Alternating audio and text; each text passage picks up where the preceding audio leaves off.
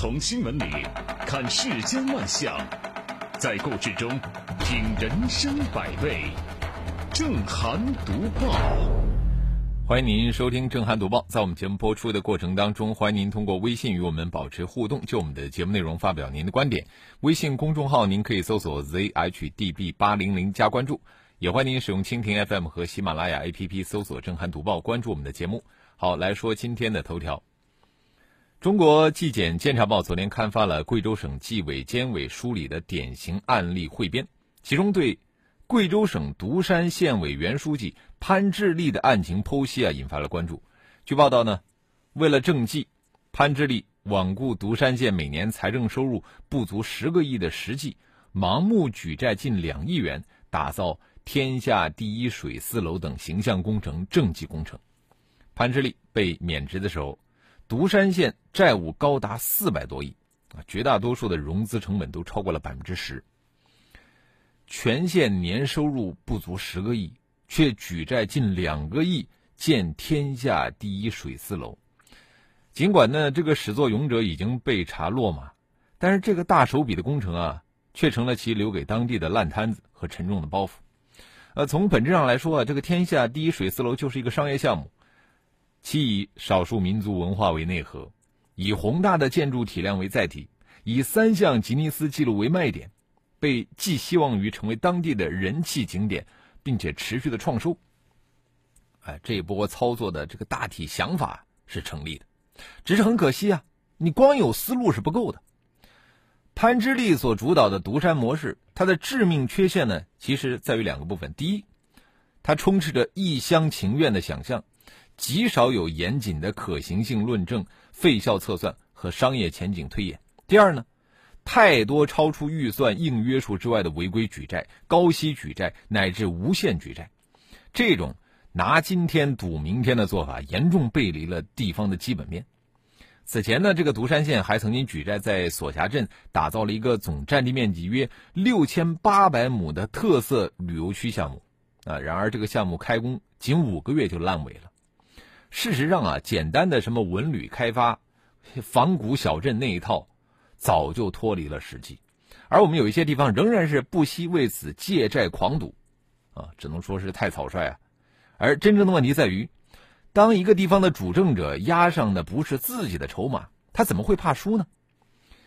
关于做好地方政府专项债券发行及项目配套融资工作的通知强调，谁举债谁负责。谁融资谁负责，从严整治举债乱象，坚决防控风险。那么，至于这样的大背景下呀，独山县的这个蒙眼狂奔以及其所挖下的巨债大坑，真的是显得触目惊心。那就算是为了限制那些赌博式的官员，从源头持续强化地方举债硬约束，也是显得迫在眉睫了。独山县的这一起典型案例呢？是一记沉重的警醒，就在地方经济开发的过程当中，我们必须进一步的通过制度的刚性，管住那些一把手的权力任性。在行政决策方面，公众参与、专家论证、风险评估、合法性审查、集体讨论，本来就是法定程序，就是让法定程序真正的硬起来，起到制约和监督的作用，而不再只是稻草人儿。地方层面应该有。更实在的举措。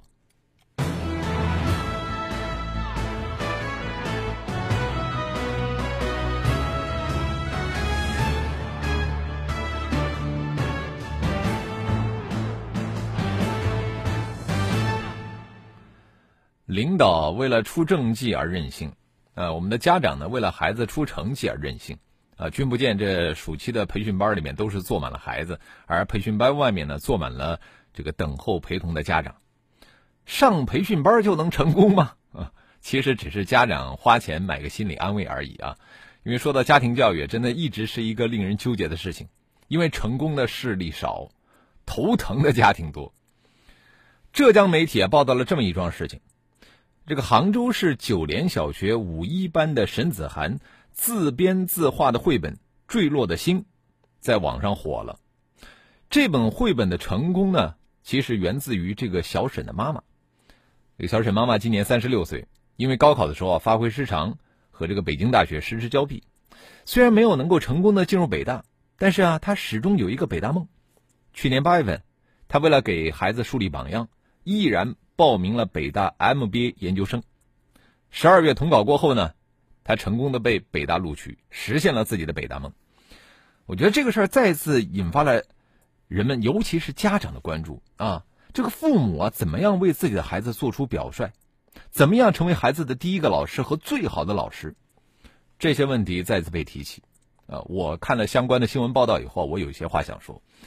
就我们都说家长应该是孩子的第一任老师，是孩子最好的老师。这句话说起来容易，但是做起来就难了。你看，我们很多人啊，呃，结婚生子前其实根本没有认真的想一想可能到来的责任。啊，人总是要结婚的，人总是要生孩子的嘛。啊，这我们就是在遵守一种惯例，众人如此，我也就如此啊，从来如此，我便也如此，把结婚生子当做一件随大流的事情。那么这样的家长其实很难有出于高度理性的责任感，那更不会用自己的人生努力去影响孩子。而沈子涵的妈妈，她成家有了孩子，还去考研究生，那其实这个会面临很多的困难。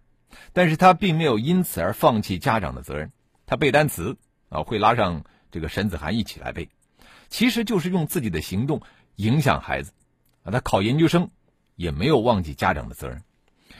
但是我要说明和强调的是什么呢？就是并不是说我们家长付出了努力，我们的孩子一定会像沈子涵那样啊，有画出绘本那样的成就。孩子没有突出的成绩和成就，并不意味着家长的努力没有价值。只要能够影响、激励孩子，对孩子改善学习态度、唤醒学习兴趣有帮助，我觉得这就是家长的成功。相比较于沈子涵的绘画水平，更有价值的是他在创作绘本过程当中对学习、对人生活动的一些领悟。教育呢是慢工出细活，不能够急功近利，更不能太实用主义。教育是改变、塑造、提升人的精神世界。或者说是心性，那我们不能指望一蹴而就啊。古人所说的“百年树人”，其实一点都不夸张，而是非常写实的。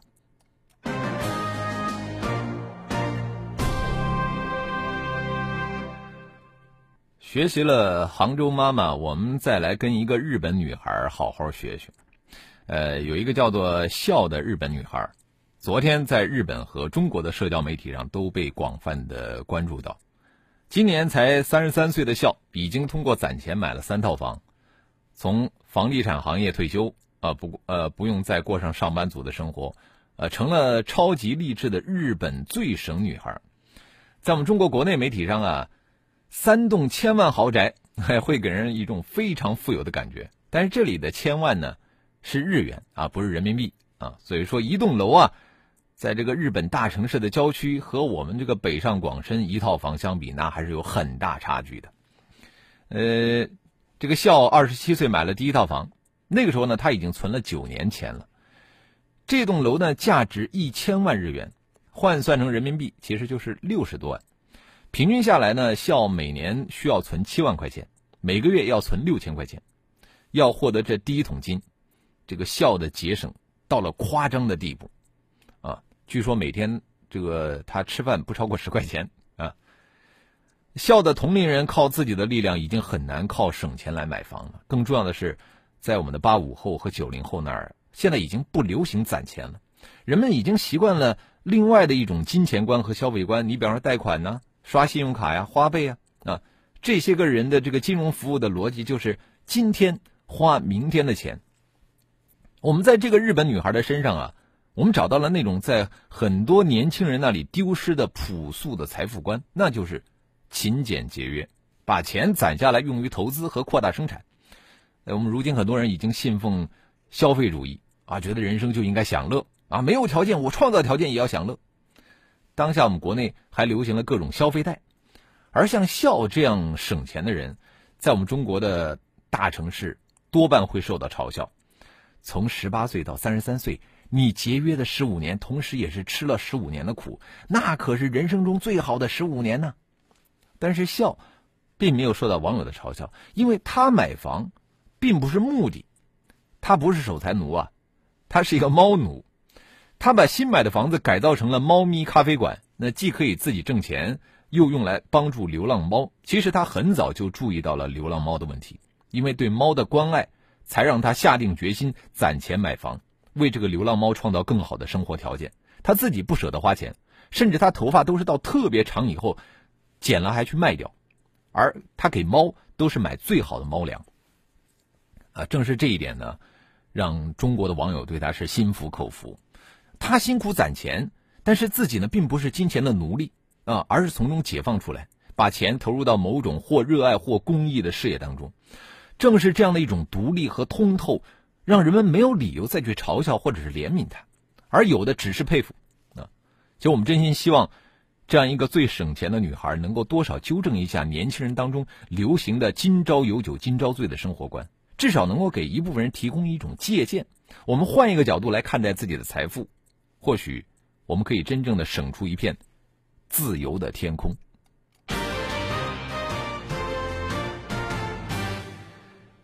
学习完朴素的金钱观，我们再来学学法律啊。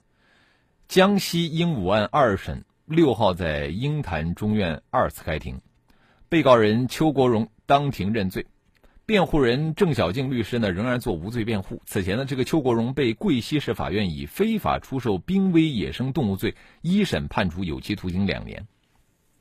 呃，这个邱国荣干什么的呢？他在江西省贵溪市红石广场开了一家水族店。公安机关接到群众匿名举报，在他的水族馆查获鸟类七十五只，经过鉴定，其中有十六只画眉、四只鹩哥和八只费氏情侣鹦鹉，都属于濒危野生。动植物种国际贸易公约附录二中的保护动物。邱国荣归案以后，啊，供述除了十六只画眉以外，其余都是从南昌花鸟动物市场万某某处收购的。二零一八年五月，警方以涉嫌非法购买、销售濒危野生动物罪，把这个邱国荣带走。呃，近年来啊，就有一些普通百姓因为宰杀癞蛤蟆、捕杀黄鼠狼等被判刑的案例不断的出现。之所以会出现这种情况，我觉得是没有真正落实谁执法谁普法的要求。就是咱们的有一些部门平时因为普法成本高啊，不注重普法，而由于这个执法成本低又容易出成绩啊，就出现了这种重执法轻普法的情况，呃，使得一些本该让民众普及的法律呢得不到普及。有一些民众因为捕杀黄鼠狼，等到被处罚的时候还一头雾水。你看本案中，这个邱国荣认为。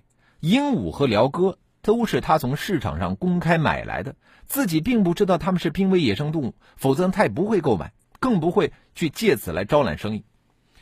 鹦鹉等动物呢是属于国家二级保护动物，但是自己家养的这个鹦鹉属不属于国家野生保护动物呢？恐怕我觉得很多人都说不清楚啊。还有啊，像被列入三有动物的名录的，呃，哪三有啊？就是有益的、有重要生态价值和有科学研究价值的野生动物。呃，列入这个三有名录的，除了青蛙、癞蛤蟆、麻雀，还包括人们经常认为有害的一些动物。你比方说壁虎啊、蛇啊、黄鼠狼，共计有一千七百多种。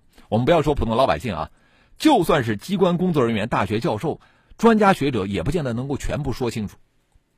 邱国荣因为购买鹦鹉被判刑，我觉得这个事儿呢，提醒了大家，我们有必要加强普法。那么本案中，如果说我们有关部门，宣传到位了，如果能够经常到花鸟市场去转一转、检查一下，其实这样的案例就不会发生。宣传到位了，每个公民都知法懂法了，谁还敢顶风作案呢？是吧？好了一小段广告之后，我们马上回来。有一种评论叫做态度，有一种评论叫做真相，有一种评论。叫做追问，有一种评论叫做反思。工作日八点，欢迎收听正涵读报。欢迎回来，这里是正在直播的震撼读报。我们接着来看一看微信平台啊，可乐评论说：有什么样的父母，就有什么样的孩子。父母是孩子最好的老师。嗯，三弟说很羡慕这样的家庭，父母跟孩子一起学习、奋斗、成长。土豆他说每一个学霸背后都有一对非常努力的父母。上山若水他说从今天起改正自己的态度，陪着孩子一起学习，啊，这显然是受到我们说这个杭州妈妈这个故事的激励啊。但愿你能够说到做到，因为行动是最有说服力的。呃，三弟说，人家两千七百万日元一栋楼还是带土地的，呃，其实也就是一百六十多万人民币而已。而我们啊，省略号，心塞呀，啊，一百六十万在咱们这儿是买不到这种独栋的房子的啊。呃，仲夏夜梦说，我拿着五千块钱的工资付一千房租，一天再省也得吃二十块钱，一个月六百，啊，上班公交一天十块。三百，话费一百，其他的都不花，靠蹭。看病不去，有病不去看，啊，可以节省三千，一年三万六。而滨湖区的房价已经是两万了，八十平首付三成，四十八万，十四年后就可以买房了。若干年后我可以拿七十二万，那个时候房价上天了怎么办？我觉得房价不可能上天啊，呃。这个攒钱是可以的，但是像你这样的这个说的有病不去看，那我觉得也不对。嗯，射手说励志啊，虽然在外人看来不是在享受人生的样子，但是最后竟然还是为了自己的理想活出了自己想成为的样子，不像我们最后都活成了父母朋友期待的样子，早就忘记了自己的理想。这话说的真好。呃，文罗说我不乱花钱，但是我也贷，我也贷款。呃，因为通货膨胀太严重，现在存的钱很快就贬值了。啊，开斯曼说：“这个说一说徐翔老婆的离婚声明吧。”啊，经你这一提醒，我还真是没有注意到这则新闻。啊，呃，原生已空说：“我家养鹦鹉，我哥们儿店里养鹩哥，咋办？自首还来得及吗？还来得及，先去咨询一下啊，找相关的这个人士看一看。呃，你这养的这个鹦鹉啊。”啊，是不是国家野生保护动物啊？还有包括你朋友这个店里的那些动物啊，是不是违法的？呃，开斯曼说这个卖鹦鹉违法，那么网购动物大部分都是违法行为的，为何这个淘宝平台不算违法？嗯，对呀，所以说我这个其实就看我们的执法部门了。有的时候你还别说，呃，突然这个选择性执法也是有的，是吧？也是存在的。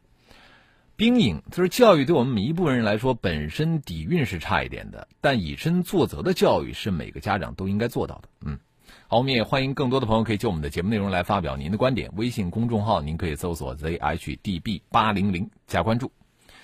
我们接着继续来说的这个话题啊，呃，近几年也是广受关注，那就是纹身。呃，纹身其实不是什么新话题，但是，呃，有人想纹身呢。他也有人呢，想把这个纹身洗掉，可是纹身容易，要清洗就不容易了。浙江省江山市有一个被纹身捆住的少年，他的上半身百分之五十的面积都被纹身占据了，而他正在经历清洗之痛。就如果说他要彻底的摆脱身上的纹身，他至少要清洗五十次，而每一次清洗都让他痛不欲生。我们不必讳言，呃，纹身文化呢，现在有一定的生存空间，但是我们也要看到，相对于主流文化呀，纹身只是一种亚文化。那如果说一个人选择了纹身，那么就可能意味着要承受就业等很多方面限制的代价。你看，我们现在看电视、看综艺节目的时候，我们会发现，我们很多的艺人，他们都穿长袖啊，不能短袖，因为如果他们胳膊上有纹身的话，呃，是不能出镜的。有的时候呢，有一些镜头还会打马赛克。那就是要遮蔽纹身，所以说你要是纹了身，你连电视你都上不了。呃，在现实中就会大量发生这种纹身一时爽，事后泪两行的情况。正如浙江江山这个被纹身捆住的少年啊，纹身之后发生的这种清洗的痛苦，这是他当时没有办法想象到的。所以说，选择是一种能力啊啊，有什么样的选择能力，你才能做出什么样的选择。我们的民法总则规定。未满十八周岁的自然人是未成年人，他们只能从事和他们的年龄、智力相关的活动，而纹身的认识和判断显然不是未成年人所能够完成的。呃，而在现实当中，我们现在很多的纹身店啊，不仅放任纵容，甚至还鼓励未成年人去纹身，这其实是违法的。现行的法律明确规定，任何人不得向未成年人出售烟酒，这都是。呃，但是我们对纹身没有规定啊。那么从成长的影响来看，其实纹身造成的后果比偶尔的抽烟喝酒要严重的多啊。也正是因为如此，有人建议啊，对青少年纹身问题要加强立法监管。我们这里不涉及到对纹身的文化审视，而是更强调选择能力啊，就是到他们能够决策的时候，再让他们去决策吧。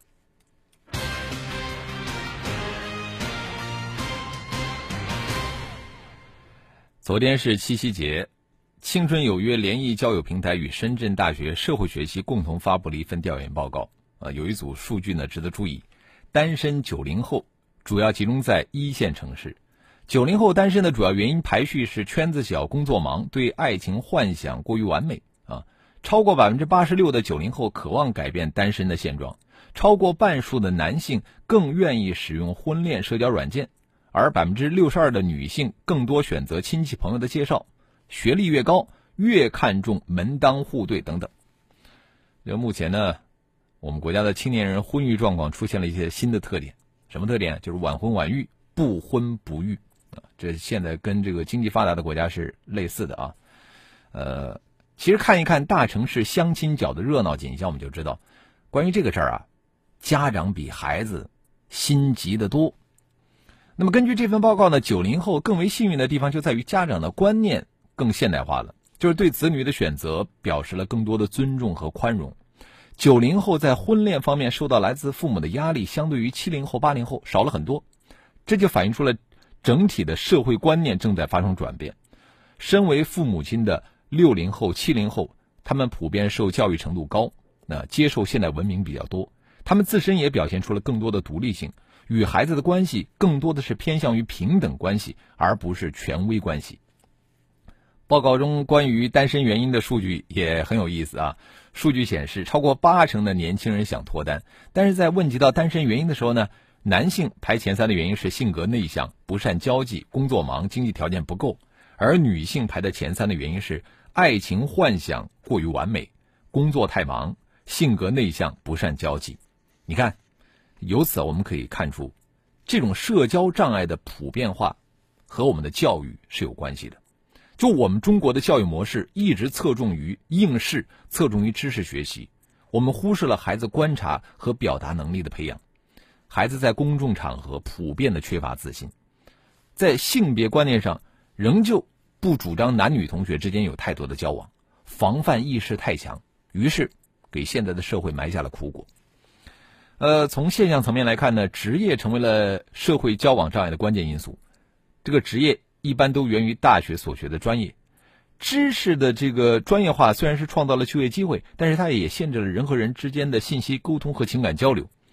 程序员现在这个“员”呢改成“猿后”的“猿”了，这个称谓其实就就是一个典型化的社会符号。因为在很多人的印象里边，女孩子如果说选择嫁给了程序员，似乎就意味着选择了没有精神交流的恋爱和婚姻。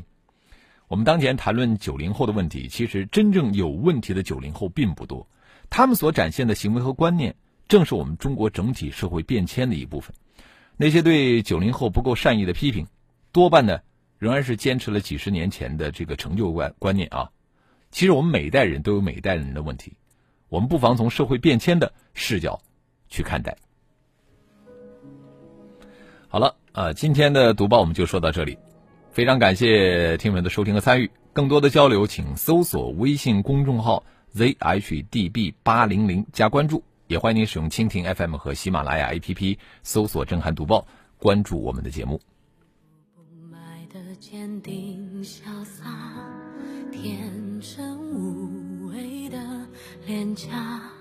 恨不得把全世界统统装下。